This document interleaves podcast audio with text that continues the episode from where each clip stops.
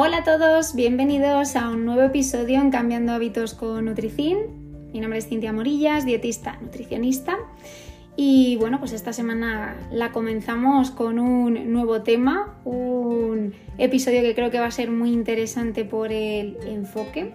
Y en concreto, pues vamos a hablar de los eh, superalimentos, de qué son, de dónde viene un poco este, este término, de em, los beneficios que realmente pueden generar para nuestra salud y sobre todo, bueno, pues qué alimentos son considerados hoy día superalimentos, ¿no? Este término pues es algo bastante nuevo y en muchos casos pues genera también esas dudas o esa falta de información nos lleva a no saber muy bien eh, qué alimentos incluyen dentro de este grupo y cuáles son los beneficios reales de los mismos. Como siempre, si os interesa este tema, os recomiendo que os quedéis hasta el final, que lo escuchéis, que me dejéis vuestras dudas, mensajes, sugerencias, ideas para próximos temas que os interesan, que me es muy útil.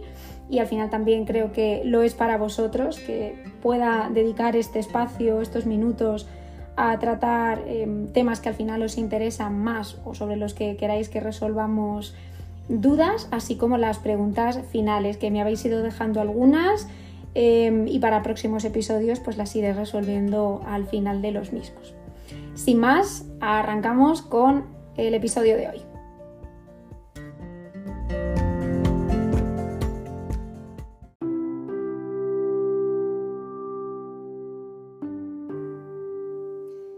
¿Por qué surge el término superalimento? Bueno, surge en gran parte como ese resultado de una serie de esfuerzos a nivel de marketing y promoción de ciertos alimentos que se consideran especialmente nutritivos o beneficiosos para la salud.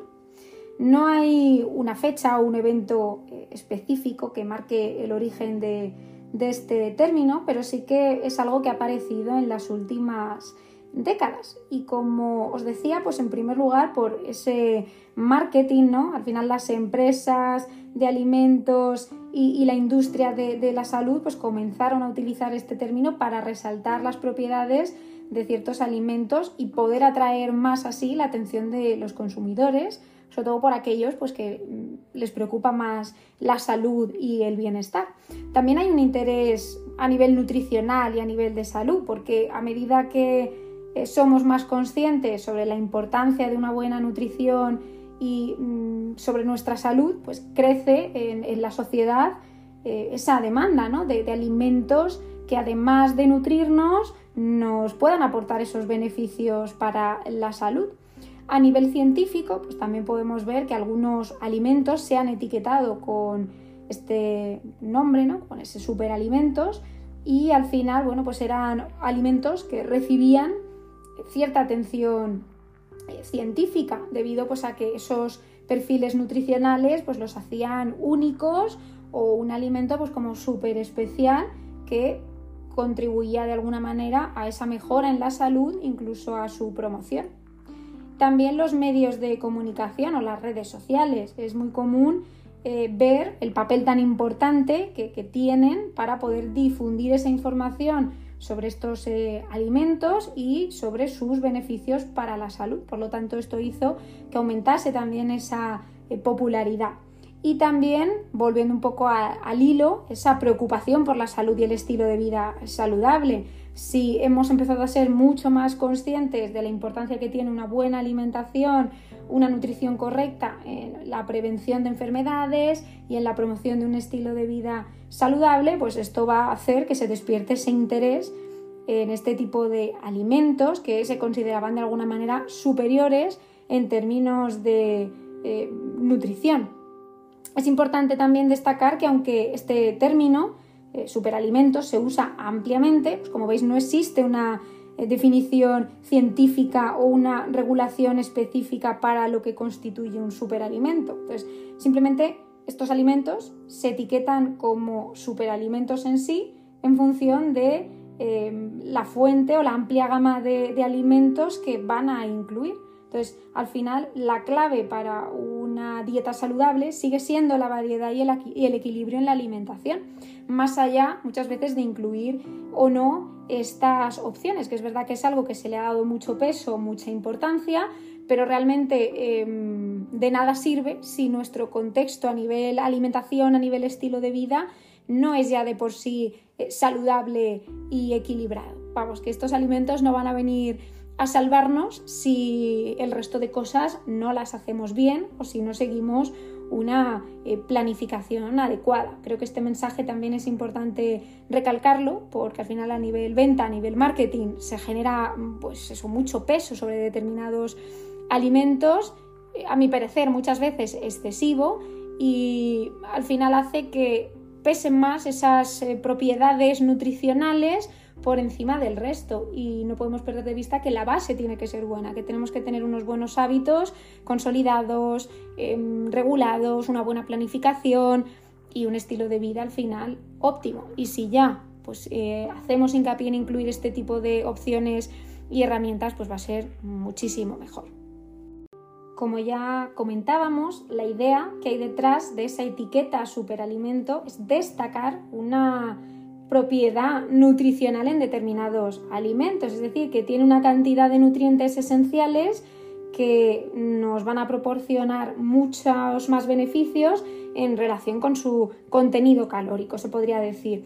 Y estos alimentos mm, principalmente pues, suelen ser ricos en vitaminas, en minerales, antioxidantes y otra serie de compuestos que van a ser beneficiosos para la salud. De hecho, eh, el término superalimento se popularizó en gran parte gracias a la comercialización y promoción de ciertos alimentos, entre ellos pues la espirulina, la chía, el kale, las bayas de goji y otros eh, alimentos al final también de, mayor interés nutricional que al final eh, el mensaje era un poco, aparte de aportarnos nutrientes, aparte de aportarnos pues todos esos elementos más óptimos que buscamos a la hora de alimentarnos, también nos ayudan a mejorar nuestra salud y a prevenir enfermedades debido a ese perfil nutricional que contiene. Vamos a ir comentando algunos ejemplos de alimentos funcionales y sus principales beneficios para la salud. En primer lugar, vamos a hablar de los yogures probióticos. Sabéis que el yogur contiene bacterias probióticas que van a ser beneficiosas para nuestra salud y que pueden mejorar sobre todo pues, eh, nuestra salud intestinal, fortalecer el sistema inmunológico y ayudar en la digestión. Por eso se puso muy de moda em, pues toda esa idea de yogures con esos mensajes mm, que ayudaban a mejorar nuestro tránsito, nuestra microbiota, nuestra flora intestinal. Al final era como que el mensaje conseguía atraer ya de por sí pero vuelvo un poco a esa misma idea, de nada nos vale tomar eh, este tipo de alimentos buscando esas alternativas si luego machacamos nuestra microbiota por otro lado. Entonces, eh, al final, no, poner parches, ¿no? No por pensar, ya como voy a comer esto, ya esto está solucionado y da igual cómo realice el resto, no. Son opciones mm, muy válidas y, y, bueno, muy interesantes para poder incluir, pero nuestra base alimentaria también tiene que ser sólida, equilibrada y sostenible, como ya veíamos. También la avena. Eh, la avena ya sabéis que es rica en fibra soluble y que eh, puede ayudar a reducir el colesterol y a estabilizar los niveles de azúcar en sangre. Por lo tanto, bueno, pues sí que se ha visto ese papel beneficioso en personas que mm, tienen riesgo o que presentan diabetes o cualquier enfermedad eh, cardiovascular. Aquí ya también vemos un poco ese beneficio extra que podría aportarnos y que en estos casos, en personas que tienen esa predisposición o que ya de base están sufriendo este tipo de problemas, pues podrían em, remitirlos, incluso evitar la propia enfermedad. El té verde también es otra, eh, otro superalimento en este caso, porque está lleno de antioxidantes conocidos como las eh, catequinas, que se han asociado con la reducción del riesgo de enfermedades cardíacas y también, bueno, pues hay estudios que reflejan ese apoyo o ese beneficio, esa ayuda de cara a los procesos de pérdida de peso. Al final esos elementos antioxidantes ayudan a reducir eh, el estrés oxidativo, fruto de radicales libres que acumulamos, toxinas, a que depuremos mucho más, a que consigamos eh, drenar y que toda esa parte diurética esté activa. Y bueno, pues es otro de los elementos que con frecuencia observamos que se incluye mucho y que tiene un papel también bastante relevante. También el aceite de oliva virgen extra, que vemos que es rico en grasas saludables como los ácidos grasos monoinsaturados, que también tienen ese papel antioxidante. Y en concreto, pues, el beneficio más potente, más interesante del aceite de oliva virgen extra es el de protección a nivel del corazón y que nos ayuda a reducir la inflamación.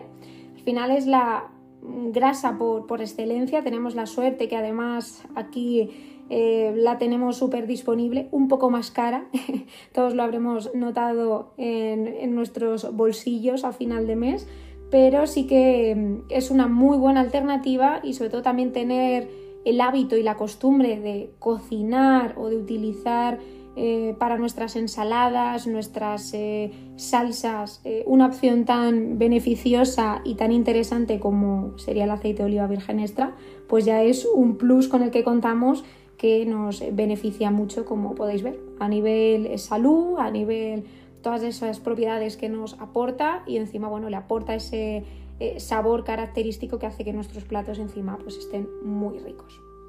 También el pescado graso, eh, que se haya puesto de moda o que se haya aumentado el consumo de pescado azul, pues no es una casualidad o una coincidencia, aparte que en muchos casos em, notamos que nos sacia más, también vemos que son una excelente fuente de ácidos grasos omega 3, que en muchos casos eh, vemos que está muy relacionado con todos esos procesos mm, antiinflamatorios, ¿no? que nos ayuda a eh, sentirnos más ligeros, con menos pesadez, a mejorar también la salud cardiovascular, la función cerebral, eh, para la piel, para un montón de patologías, vemos que el omega 3 es bastante interesante. De hecho, en muchos casos mucha gente que de base lo, suplementa. Cuando aquí también tenemos eh, el hábito de incluir bastante pescado, de tenerlo muy disponible y de que sea una opción también súper válida, súper óptima para incluir en nuestra dieta.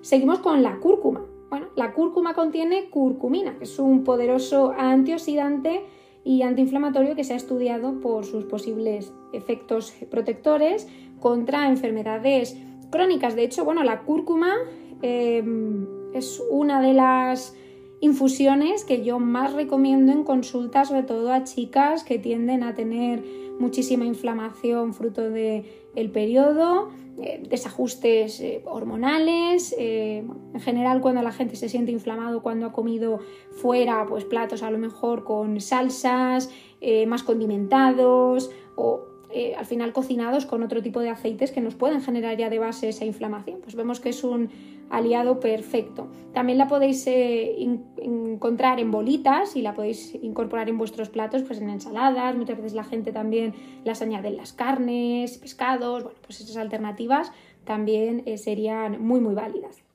También frutas y verduras con color que nos aporten esa variedad, entre ellas pues las bayas, brócoli, espinacas, ¿Por qué? Porque contienen fitonutrientes que nos van a ayudar a prevenir diversas enfermedades y sobre todo a mantener la salud en general, también debido a esas propiedades antioxidantes que venimos comentando, a que nos sentamos eh, mucho más ligeros, que le podamos dar mucho más volumen a nuestro plato, que al final son opciones que nos aportan más densidad nutricional, que podemos incorporarlas en mayor cantidad y encima mm, la energía que tienen es bastante bajita y encima tienen ese papel Em, antioxidante que nos ayuda a sentirnos ligeros, que mm, para nada potencian la inflamación, aparte de todos estos beneficios adicionales que encontramos con respecto a distintos eh, problemas de salud. También los frutos secos son ideales. En concreto, pues vamos a hablar de las nueces. Las nueces, aparte de que tenemos eh, diversas variantes para poder consumir, como bien sabéis, pues nueces pecanas, las clásicas, la de macadamia, un montón de variantes y son interesantes porque nos aportan también grasas saludables, eh, fibra, antioxidantes y se han, se han asociado con esa reducción del riesgo de enfermedades cardíacas y también con esa mejora de la salud cerebral. Por lo tanto, pues como snack, pues va a ser ideal.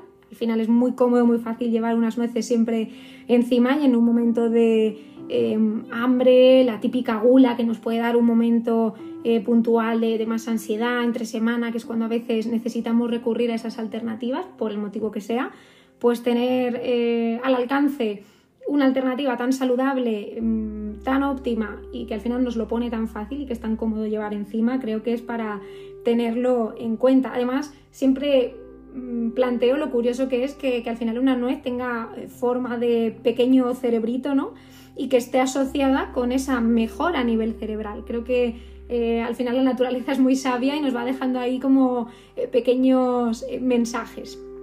También la soja, los productos de, derivados de la soja, como el tofu, contienen isoflavonas que pueden contribuir a la salud ósea y reducir el riesgo de enfermedades cardiovasculares. Con respecto a la soja hay un poco em, contradicciones, ¿no? Por un lado sí que se ven em, que el consumo moderado pues, puede beneficiar diversas enfermedades, por otro lado, pues en mujeres próximas a la menopausia, Em, bueno, pues hay, estudios que, sí que recomiendan que no se abuse en exceso y bueno, que se tenga en cuenta también otro tipo de opciones que nos puedan aportar los mismos beneficios, los mismos nutrientes, pero que no se abuse demasiado.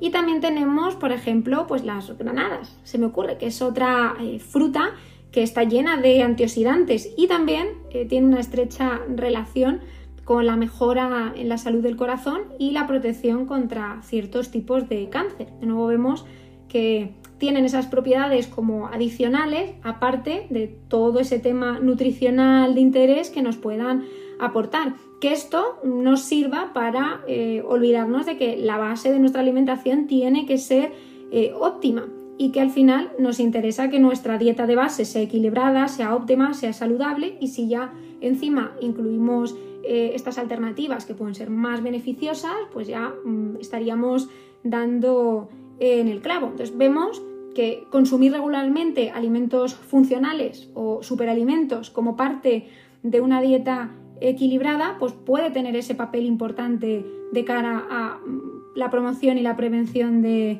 eh, enfermedades, ¿no? la promoción de nuestra salud, prevenir distintas enfermedades que pueden complicar nuestro estado de bienestar pero que tenemos que recordar que es importante que ningún alimento por sí solo nos va a proporcionar eh, todos los beneficios, que tiene que haber una variedad y moderación en la dieta para que podamos obtener los mejores resultados, sobre todo por salud y luego ya pues ajustados a los objetivos que cada uno tenga.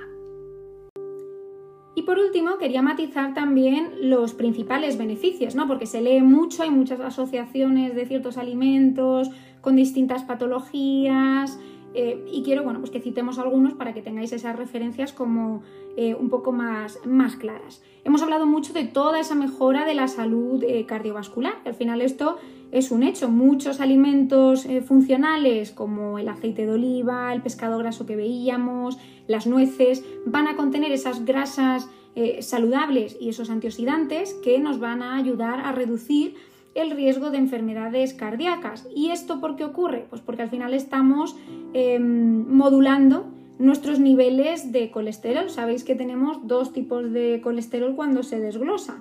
El HDL, que conocemos comúnmente como el colesterol bueno, y el LDL, que es el que conocemos más comúnmente como el colesterol malo. Pues al final lo que estaríamos disminuyendo sería el colesterol más perjudicial para nuestra salud. Y esto ayudaría a mejorar la salud de los vasos sanguíneos y por tanto, pues al final a nivel cardiovascular estaríamos eh, mejorando y nos sentiríamos mucho mejor. También la salud digestiva, pues todos esos alimentos probióticos y prebióticos como el yogur, la avena, pueden promover una microbiota intestinal saludable y esto al final va a mejorar nuestras digestiones y va a fortalecer nuestro sistema inmunológico, pero tenemos que em, cuidar también el resto de cosas que hacemos. Como bien os decía, no basta con tomar estas opciones si luego por otro lado eh, estoy haciendo cosas mal o no me estoy cuidando desde otros puntos de vista o a otros niveles. También controlar el azúcar en sangre. Algunos alimentos funcionales como la avena y la canela, de alguna manera nos ayudan a estabilizar los niveles de glucosa en sangre. Por eso os decía que suele ser bastante beneficioso para personas que eh, tienen prediabetes, diabetes o que están ahí a puntito de poder desarrollar la enfermedad. A lo mejor por predisposición genética, eh, si en la familia hay varios casos de personas diabéticas, es fácil que em, con la edad también pueda aparecer la enfermedad en, en, la gente de la familia y bueno, si tenemos ahí elementos y herramientas que nos pueden ayudar a frenar esto y a controlarlo, también va a ser algo bastante eh, positivo. También eh, el conseguir reducir la inflamación. Ya hablábamos de la cúrcuma y bueno, pues otros eh, alimentos ricos en antioxidantes que nos pueden ayudar a bajar esa inflamación en el cuerpo y al final esto ayuda a reducir el riesgo de padecer enfermedades crónicas, pues, mm, por ejemplo, pues, enfermedades cardíacas o incluso la artritis. Vemos que todos esos elementos que nos ayudan a bajar la inflamación, en el caso de la artritis, pues también va a ayudar a que los dolores disminuyan, que estas personas no se sientan tan limitadas a la hora de eh, hacer movimientos cotidianos en su día a día, que no tengan que recurrir a fármacos más invasivos, más potentes, y encima que no tengan esa limitación en el movimiento, que puedan moverse y hacer ejercicio eh, en, ciertos, en ciertos términos. También vemos que mejora la salud ósea. ¿Por qué? Porque mm, al final se incluyen también alimentos que son ricos en calcio y en vitamina D. Vemos que esos productos lácteos fortificados y sobre todo vegetales de hoja verde nos ayudan a incorporar el calcio y la vitamina D que necesitamos y esto va a ser muy óptimo para fortalecer eh, nuestros huesos y prevenir la osteoporosis, sobre todo bueno, pues en mujeres cuando están próximas a la perimenopausia, menopausia y en esos años posteriores, que es cuando baja bastante la densidad ósea, pues va a ser eh, de interés el incluir estos elementos. También como apoyo a la pérdida de peso, algunos alimentos funcionales, comentábamos el té verde o alimentos ricos en fibra, pueden ayudarnos a acelerar el metabolismo y de alguna manera a agilizar o acelerar Em, ese esfuerzo de cara a obtener resultados, ¿no? a la pérdida de peso. Pero vuelvo a insistir, de nada nos vale mm, tomarnos todo el té verde que podamos y más si hay cosas que fallan en nuestra alimentación. esto tiene que ser un añadido más a unos buenos hábitos, a una buena base, a una buena planificación.